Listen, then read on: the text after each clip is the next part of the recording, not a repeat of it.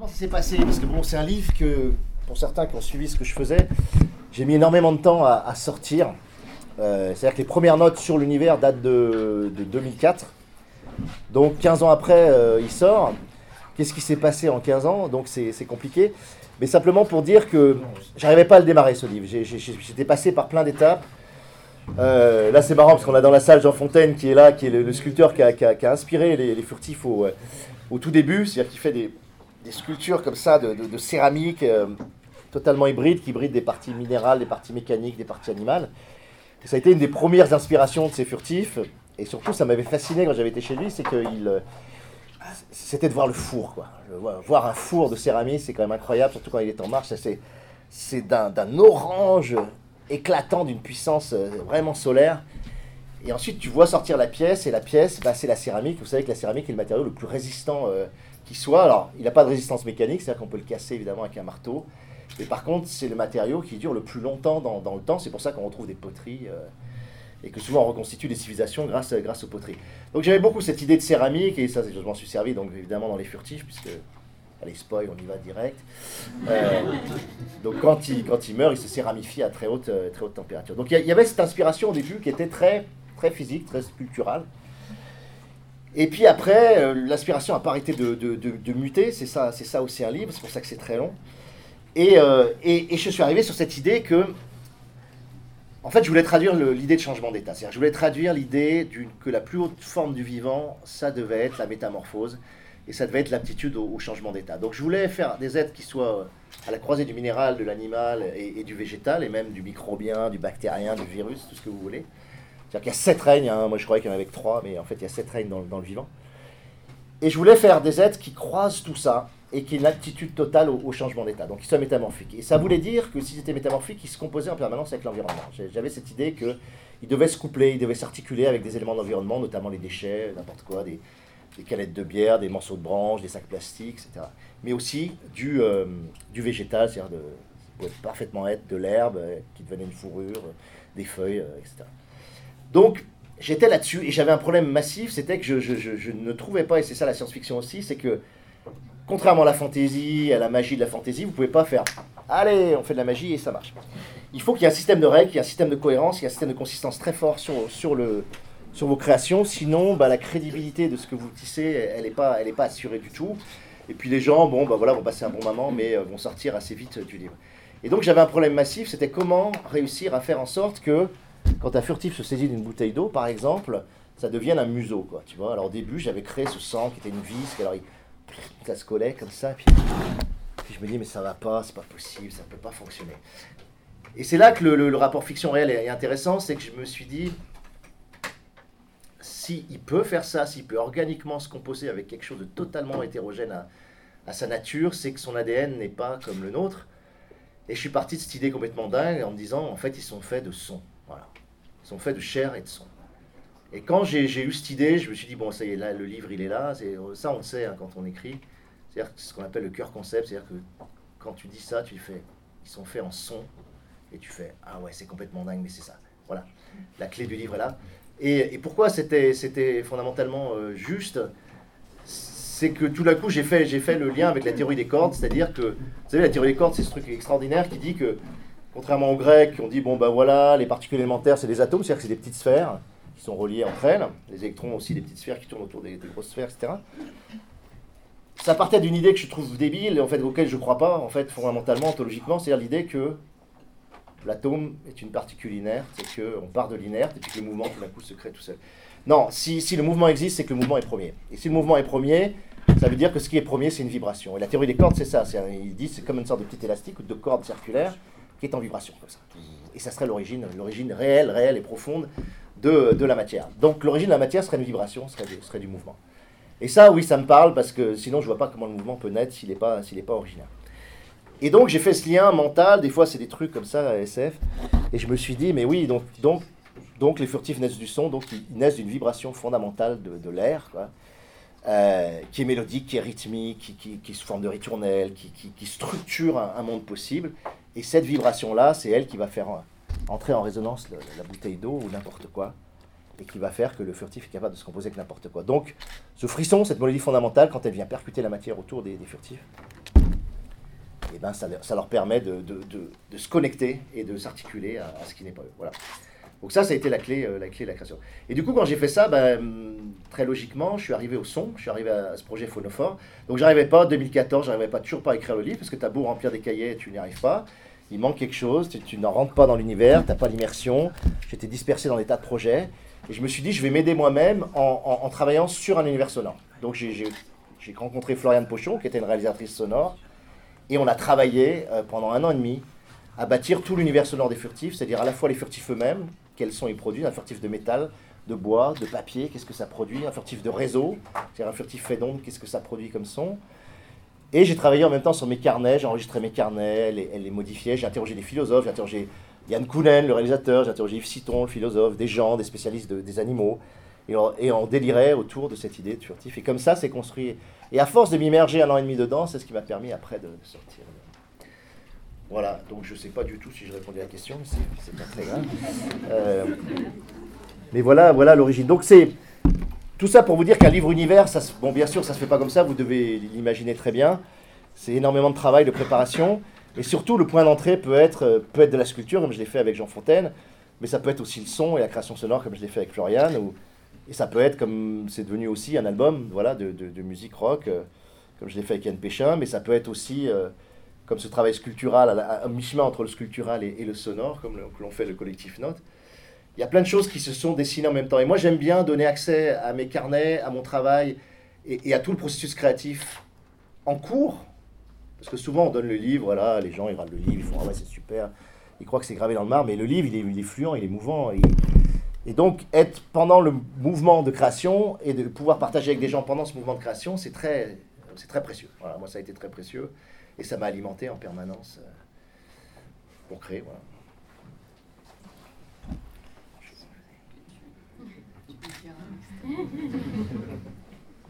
J'espère que Julie me sauve, mais elle veut que je lise un extrait. bon, je lis un tout petit extrait, mais comme bon, ce soir, normalement, on va vous lire plein de choses. Je vous lis un petit peu euh, voilà, un passage où, où c'est quelqu'un qui ne croit pas au furtif qui, qui, qui parle. Quoi. Voilà. Euh, voilà, il explique que. Bon, bref, on s'en fout. Euh, quoi au juste Quoi leur cas Des artefacts de céramique qu'ils vous cachent dans des sites préparés, comme une chasse au trésor pour grands gamins Des cailloux qui vous font prendre pour des copies moléculaires faites par un organisme mimétique Est-ce que tu as déjà vu un furtif vivant, vivant et bougeant, de tes yeux vus, in situ? Est-ce que tu en as vu ailleurs que sur des vidéos confidentielles défense qu'ils vous fabriquent avec moult effets spéciaux est-ce qu'il faut de glitch et de pixels qui grésillent? Est-ce que tu en as entendu ailleurs que sur des enregistrements? Quelle preuve absolue et formelle tu as que ça existe vraiment? J'ai pas voulu répondre. Pas encore. Je voulais qu'elle aille au bout. Même si j'étais déjà hors de moi. Parce que lui, il croit vraiment, tu vois. Alors, je ne nie pas qu'il y ait des rémanences d'ondes, d'accord? Des, phénomènes magnétiques dans un monde saturé d'émetteurs et d'objets connectés que dans certaines conditions, ces ondes donnent naissance à des formes fantômes. Je comprends très bien que dans notre société de traces, contrôlée jusqu'à l'obscène, où le moindre vêtement, la moindre semelle de chaussure, le moindre doudou, une trottinette rouillée, je sais pas, un banc public, les pavés même, émettent de l'information, où le moindre mot lancé dans un bar est collexiqué, je comprends tellement que ce monde rêve d'un envers, de quelque chose qui lui échapperait enfin, irrémédiablement qui serait comme son antimatière, le noir de sa lumière épuisante. L'abracadata qui échapperait par magie à toutes les datas. Je comprends que la fuite, leur cas, la liberté pure, l'invisibilité qui surgirait au cœur du panoptique soient les fantasmes les plus puissants que notre société carcé-libérale puisse produire comme antidote pour nos imaginaires. À commencer par le tien, par celui de ton camarade Agüero ou de ta copine Saskia que ce délire ait une fonction sociale précieuse, oui, à l'instar de n'importe quelle légende urbaine, tous les ethnologues le savent, que ça réponde si bien à un besoin impulsionnel, j'allais presque dire artistique ou poétique, leur cas, je le comprends encore. Je devine bien aussi ce que l'armée peut faire et techniquement retirer. Mais qu'est-ce que ça peut avoir à faire tout ça avec notre fille? Voilà. Donc là, c'est ce qu'on appelle une mise en abîme dans le bouquin. Bon, en fait, je me parle à moi-même et je me dis, euh, Bah, ok, c'est bien, tu inventes, le, le, rêve absolu de tout le monde, le fantasme absolu de tout le monde d'échapper à la société de contrôle, mais, euh, mais est-ce que c'est possible Est-ce que c'est vrai quoi? C'était un peu le thème d'aujourd'hui, normalement. Euh, c'est-à-dire que normalement, on est censé vous apporter des solutions concrètes, là, c'était l'idée de l'atelier. On ne peut pas apporter de solutions concrètes parce qu'il n'y en a pas. On est foutu. Mais euh, il y a des solutions moins pires, on va dire. Donc voilà, donc euh, dans la notice, vous verrez, on a des petits points et tout, mais l'idée c'est surtout de penser collectivité et ensemble avant de penser euh, tout seul et s'échapper comme en furtif tout seul. Les furtifs, c'est une communauté et c'est ça qui fait leur force, je pense, Alain. Ouais, mais il y a quand même des. Euh... Non, je vais la pousser aussi, hein, moi je sais faire. euh, en fait, elle, elle, elle, dit pas toute la vérité parce que dans la notice, alors déjà c'est génialement fait, il faut que vous lisiez ça parce que c'est vraiment comme une notice médicale, mais c'est voilà, c'est la notice médicale pour euh, réussir à échapper, euh, à échapper au contrôle et trouver, trouver des poches de furtivité. Donc c'est écrit en minuscule, hein, pour les gens qui sont vieux comme moi déjà, c'est vraiment illisible, mais euh, mais c'est hyper intéressant parce que en fait, il y a quand même des solutions concrètes. Tu peux, tu veux pas en parler de, de... En termes de vêtements, en termes de design, en termes de pratique internet, il y a quand même. Euh... Je vais prendre mes notes? Ouais. Elle, elle arrive à le lire, donc c'est bien. Euh, bah, en fait, on, cherche. Euh, donc, nous, on, vient euh, d'un cursus design graphique numérique. Et du coup, on a quelques notions en termes d'applications, etc., qui peuvent enfin, libre, logiciel libre et tout ça. Donc la notice, elle est disponible sur demande. Vous pouvez nous envoyer un mail et on vous la file et vous, la, vous l'augmentez, vous la diffusez. Il n'y a aucun, aucun Creative Commons. On file tout à tout le monde parce qu'on est super cool. il n'y a pas de droit, il n'y a rien. Et en fait, on, ouais, voilà, il y, a, y, a tout, y a tout un paragraphe sur la ville 2.0 et qu'est-ce que la ville aujourd'hui et qu'est-ce qu'elle implique comme notion de, de, de, surveillance, bien sûr, mais aussi que chaque, chaque déplacement euh, un, génère des informations, même si vous ne le savez pas, etc. Donc on a tout un, un, un petit chapitre, enfin un petit chapitre sur une notice, hein, et euh, pas un chapitre comme dans les furtifs. Ouais, ouais, mais c'est voilà, plus on... efficace que moi, c'est ça. Non, non, pas du tout. pas non, mais je peux en lire quelques-uns, non Tu veux pas que. Ouais, ouais, ok, ouais. j'en lis quelques-uns. Euh... Vas-y, vas-y, toi. Oh bah non, tu arrives à lire Ouais, j'arrive à lire. Enfin, je... Non, ok, vas-y. Non, en fait, non, Donc, par exemple, il y a une veste euh, qui, est, qui, est, qui, a été créée par des designers euh, textiles qui permet en fait euh, de bloquer les ondes. Donc, donc c'est, c'est, une, bon, c'est du design qui voilà, qui n'est pas encore en vente. Enfin, je crois qu'ils ils l'ont, ils l'ont mise en vente, mais à prix inaccessible. Contrairement à la note, c'est gratuit.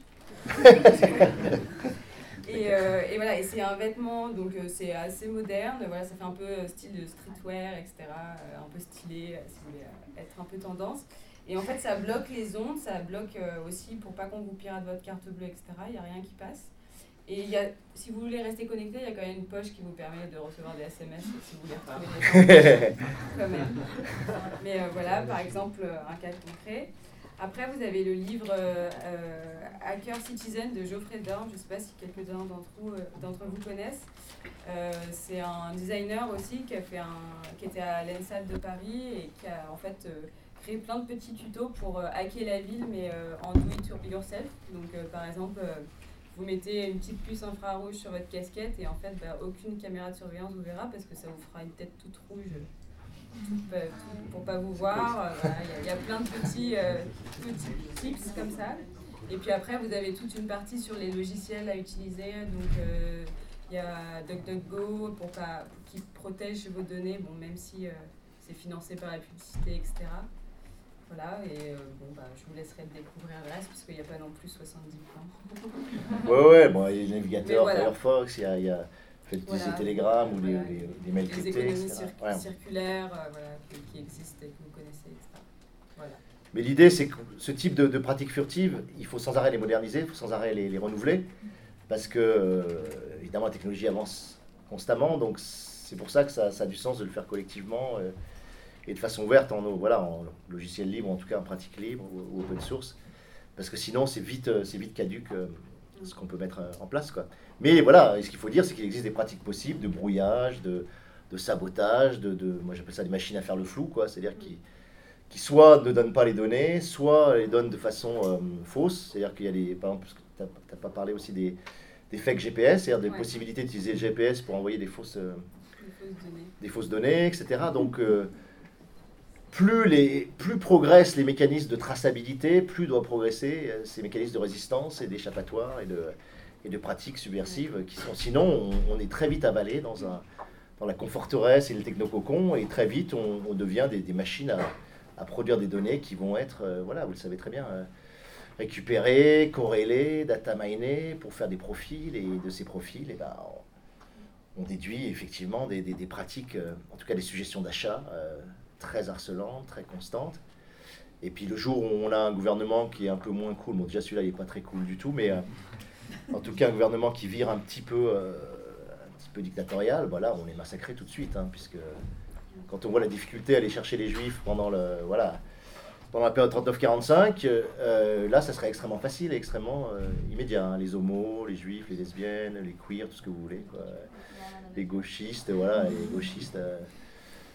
Donc, ça, on ne s'en rend pas compte, on est tranquille dans nos démocraties à se dire, bon, de toute façon, c'est pas grave, oui, collecte mes données, mais de toute façon, ça fluidifie tellement ma vie, ça la rend tellement commode, ça rend les choses tellement faciles, qu'on est sans arrêt en train de troquer. Euh, ça, en fait, on troque notre vie privée pour un peu de facilité, un peu de fluidité, un peu de confort de vie. quoi.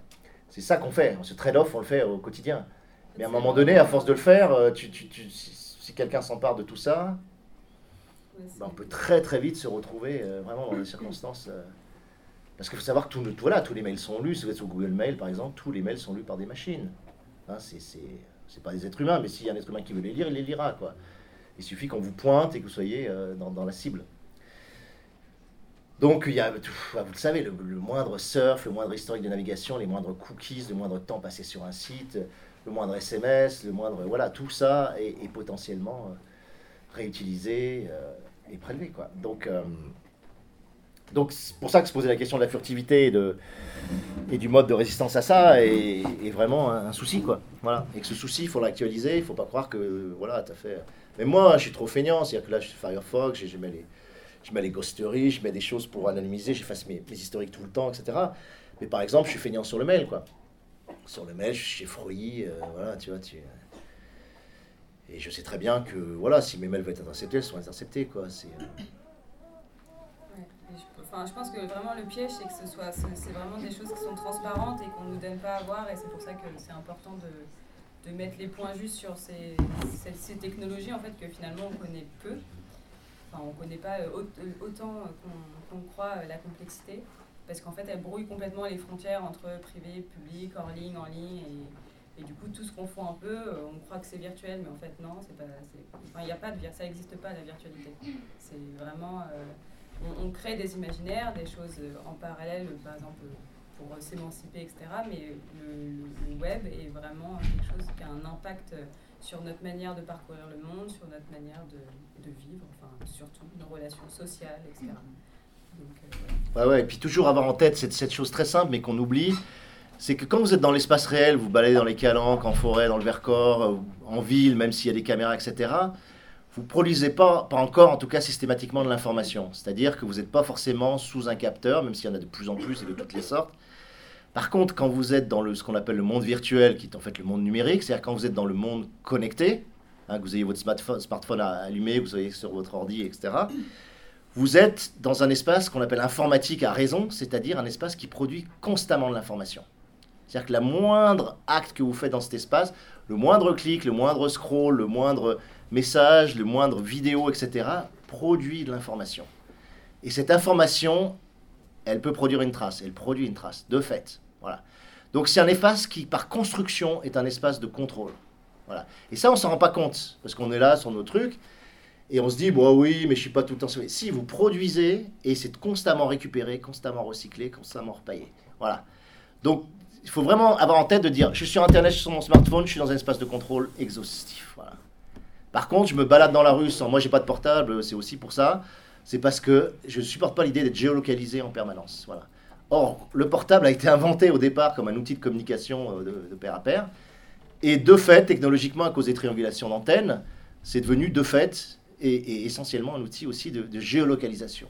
Donc il y a plein d'applis qui vous permettent de suivre exactement tout vos parcours quotidiens euh, parce que vous émettez en permanence votre situation en vous déplaçant. Donc, il faut être conscient de ça. Voilà, faut être conscient de ça et de se dire, bah, bah, portable, des fois, je peux le laisser à la maison, peut-être, ou, euh, en tout cas, je j'ai pas envie de produire constamment une information pour les autres. Voilà. Et les GAFA, c'est quoi? C'est juste des golems, c'est juste des, monstres qui ont, qui, qui, ont grossi sur la récupération de ces données. C'est-à-dire qu'on décidé que extraire de la valeur de ces datas allait produire leur, leur propre richesse. Et ce qu'ils ont réussi à faire, faut savoir que les GAFA, c'est les, les, quatre premières capitalisations boursières du monde. Hein. Donc, euh, donc ça veut dire qu'ils ont effectivement un nouvel, trouvé un nouvel ordre gris qui est, euh, qui est assez efficace en termes de rentabilité. Ouais. Donc, ouais, gardez ça en tête. Bon, peut-être euh, des questions, Ouais, non des hein, Peut-être. euh, Ouais. Ouais, moi j'en ai une. Euh, j'ai lu La zone du dehors et j'ai l'impression que dans ce livre-là, euh, il y avait plus une, idée de révolte contre l'ordre établi. Là, je suis en train de lire Les Furtifs et j'ai l'impression qu'il y a un glissement politique de il faut renverser le système à il faut adopter euh, une posture de, de la furtivité, donc de la fuite. Ouais. Euh, Est-ce que ça veut dire qu'il y a forme d'abandon. Ah, voilà une belle question. là. Je me relève, tu vois. Euh, non, non, c'est très. Ce que tu dis est, très juste. En tout cas, tout- toute la première partie est très juste. Il y a un vrai glissement politique. Euh, il y a 25 ans d'écart entre les deux, deux- dans les deux livres, donc j'ai, bon, j'espère avoir progressé, en tout cas intellectuellement un petit peu. Euh, c'est clair que La zone du dehors est un livre arc-bouté contre les formes de contrôle euh, qui existaient déjà en 95, hein, mais, le numérique n'était pas vraiment arrivé. Et quand je suis arrivé sur les furtifs, je voulais pas du tout évidemment refaire la même chose. Et puis surtout, je, j'en avais marre de, déterminer ma vie uniquement en fonction de ce que le, pouvoir ou le régime de contrôle exerçait sur moi. C'est-à-dire, je voulais dire bon, ok, je fais un pas de côté. Qu'est-ce que je propose? Quelle piste je lance? Vers où je veux aller? Et vers où j'ai envie que les gens aussi euh, puissent aller Parce qu'un livre, ça doit être ça aussi. Ça doit être quelque chose de, un ouvre-crâne, ça doit être un ouvre-piste, ça doit être quelque chose qui euh, qui transforme ton énergie, qui te donne envie voilà, de faire des choses, ou en tout cas d'être un peu plus vivant qu'au moment où tu rentres dans la première page. En tout cas, moi, c'est ce que j'essaie de faire. Et les furtifs, bon, bah, tu verras, tu l'as pas fini, non? Bon, c'est pour ça. tu sais, je m'abrite derrière ça. Mais euh, non, les furtifs, euh, voilà, il y a, y, y a une couche qu'on appelle dystopique, c'est-à-dire antiutopique, euh, presque classique sur l'ultralibéralisme, les villes privatisées, euh, etc. Et puis ce monde derrière, avec la réalité ultime, avec l'intelligence artificielle personnalisée, qui est notre principal alter ego dans, dans le bouquin, etc. Mais vraiment, le livre est sur. Enfin, pour moi, hein, et le glissement, c'est que j'essaye de, travailler beaucoup plus sur les, sur les possibilités d'alternatives. Voilà.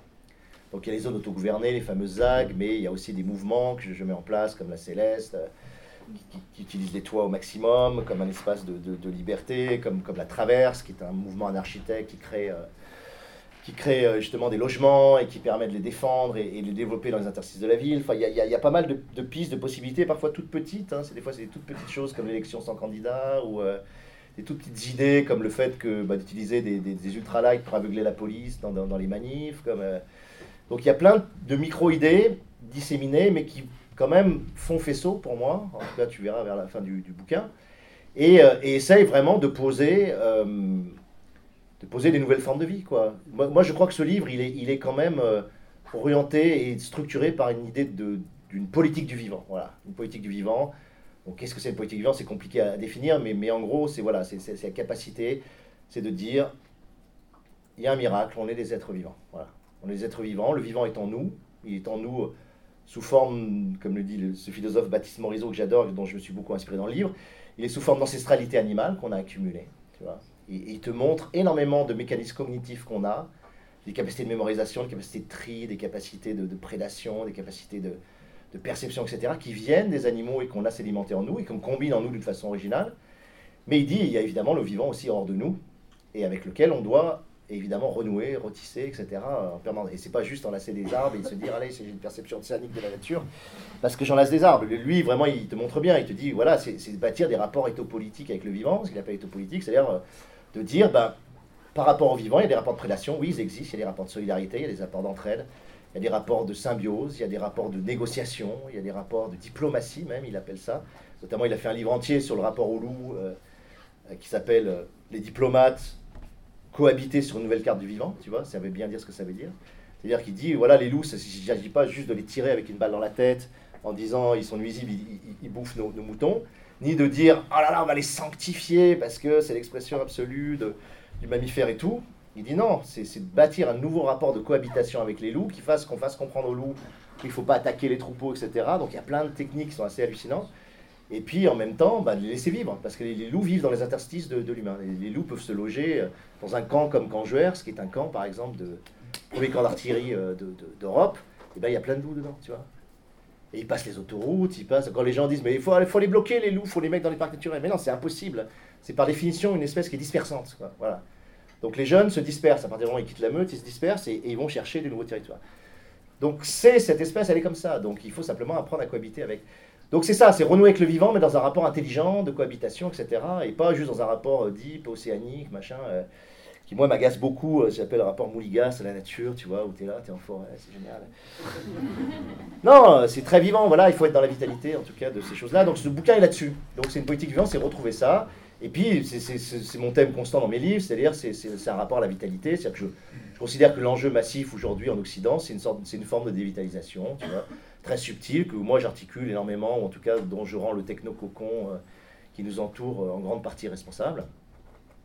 Et donc la faculté à déchirer ce techno-cocon, à en sortir, à conserver des liens avec le dehors, l'altérité, etc., ça me paraît très important pour, pour garder cette vitalité qu'on a, quoi, qui est naturelle et qui est en nous, tu vois, mais, mais qu'on a tendance, on a tendance à devenir des animaux de zoo, moi je dis, tu vois, dans le zoo libéral, voilà, comme. Donc c'est plus ça. Donc vraiment, ce livre, il va plus vers là. Voilà. Donc pour moi, c'est pas du tout un renoncement ou un glissement ou un, pessimisme, c'est l'inverse, quoi. Tu vois, c'est que j'ai l'impression de décoller un peu. Voilà, j'ai l'impression d'aller plus loin que la zone qui est, voilà, on est dans l'émeute, on est dans la révolution. Tu as, as, ce côté euh, homme providentiel encore dans la zone que maintenant j'assume plus du tout parce que je trouve que c'est c'est faux. C'est-à-dire l'idée que la révolution va arriver d'un coup par un philosophe, euh, c'est ça la zone, hein, par un philosophe révolutionnaire qui est bien. Euh, et qui t'explique en, un seul discours, tu vois, dans le bouquin, ce que tu dois faire, ce que tu dois être, ce que tu dois penser, la, volte, la norme, t'as l'ennemi, t'as le dualisme hiérarchique, etc. Et puis après, les gens, c'est super, ils partent tous dans le dehors et puis ils essaient de créer des communautés. Bon, je ne crois pas à cette façon-là aujourd'hui de, de, faire, quoi, et je ne crois pas que c'est crédible. Par contre, je crois à tout un essaimage de micro-révolutions, de micro-basculements, qui, au bout d'un moment, va faire faisceau ou à, faire, euh, ou à des îlots d'émergence, tu vois, comme les ZAD, des îlots d'émergence de nouvelles expériences, de nouvelles formes de vie, de nouveaux vivre ensemble, plus écologiques, euh, voilà, plus, euh, plus communistes, en tout cas, en tout cas partageant beaucoup plus les choses, être plus dans le commun, on n'accumule pas le capital, etc.